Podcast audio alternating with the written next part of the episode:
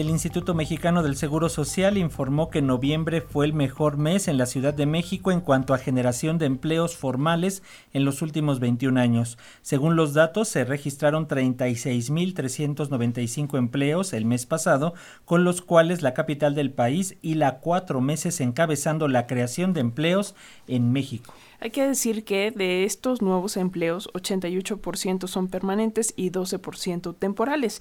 Y en este contexto en el que se muestra una tendencia en la recuperación económica en la Ciudad de México, vamos a conversar con José Luis Rodríguez Díaz de León. Él es secretario de Trabajo y Fomento al Empleo y le agradecemos mucho esta comunicación para las audiencias de Radio Educación. Muy buenos días. ¿Qué tal? Muy buenos días, Alexia, Paco. Un gusto compartir con ustedes esta mañana.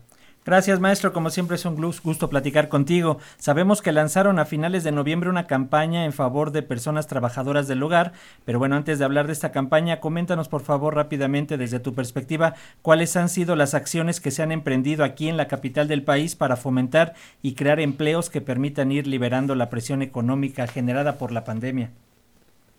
Bueno, pues efectivamente desde el mes de julio, la jefa de gobierno de la Ciudad de México, la doctora Claudia Sheinbaum, puso en marcha un programa de reactivación económica. Este programa de reactivación económica, la finalidad principal tiene que ver con la recuperación de las unidades económicas, con la posibilidad de que la Ciudad de México pueda generar empleo y entrar en una ruta que nos ayude pues a revertir todos los efectos y los daños que nos generó una pandemia, una emergencia sanitaria como la que hemos vivido ya durante poco más de dos años.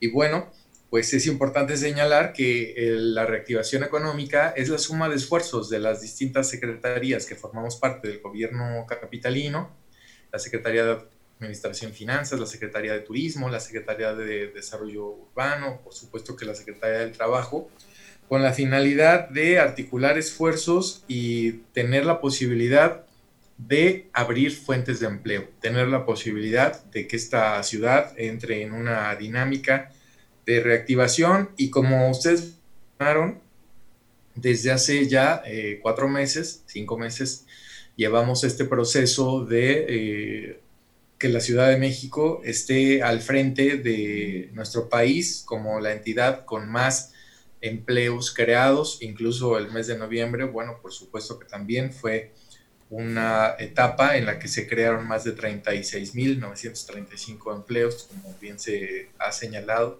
de ustedes. Y esa parte, pues, es importante porque si tenemos empleo, tenemos la posibilidad de cubrir las necesidades de nuestro hogar.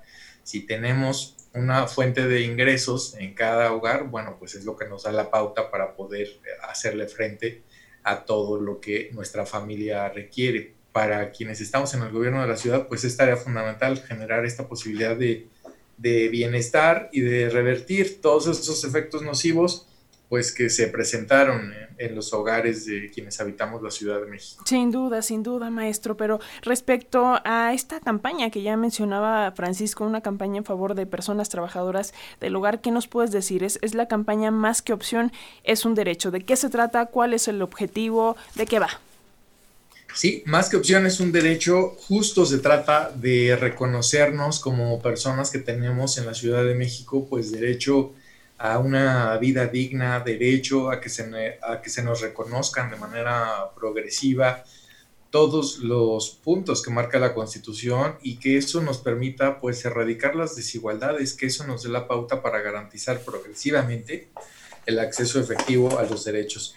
Y la Constitución pues también reconoce, la Constitución local reconoce que debemos de generar mecanismos de protección de los derechos de las personas trabajadoras. Hay que señalar que en nuestro país se han hecho esfuerzos importantes para reconocer en la propia Ley Federal del Trabajo como eh, un derecho que tiene elementos que son básicos, que es una jornada laboral, que es tener derecho a vacaciones, tener derecho al pago de días de descanso, tener la posibilidad de recibir un aguinaldo como fecha inclusive límite del día 20 de diciembre, y tener la posibilidad de acceder al reconocimiento del derecho también de asociación y de organización que reconoce la propia Ley Federal del Trabajo.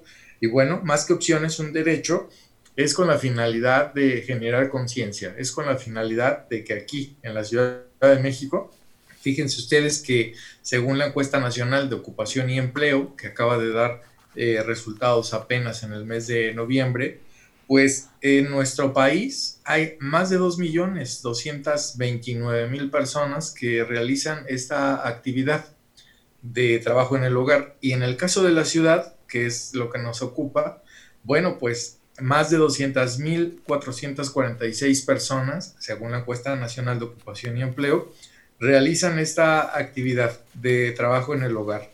Significa también que más del 95% de estas 200.000 personas a las que hacemos referencia son mujeres. Entonces, bueno, pues hay que trabajar para evitar que se generen eh, dobles vulnerabilidades o que se generen acciones que eh, sigan impidiendo pues tener el acceso también a una a una vida digna y a una igualdad de oportunidades.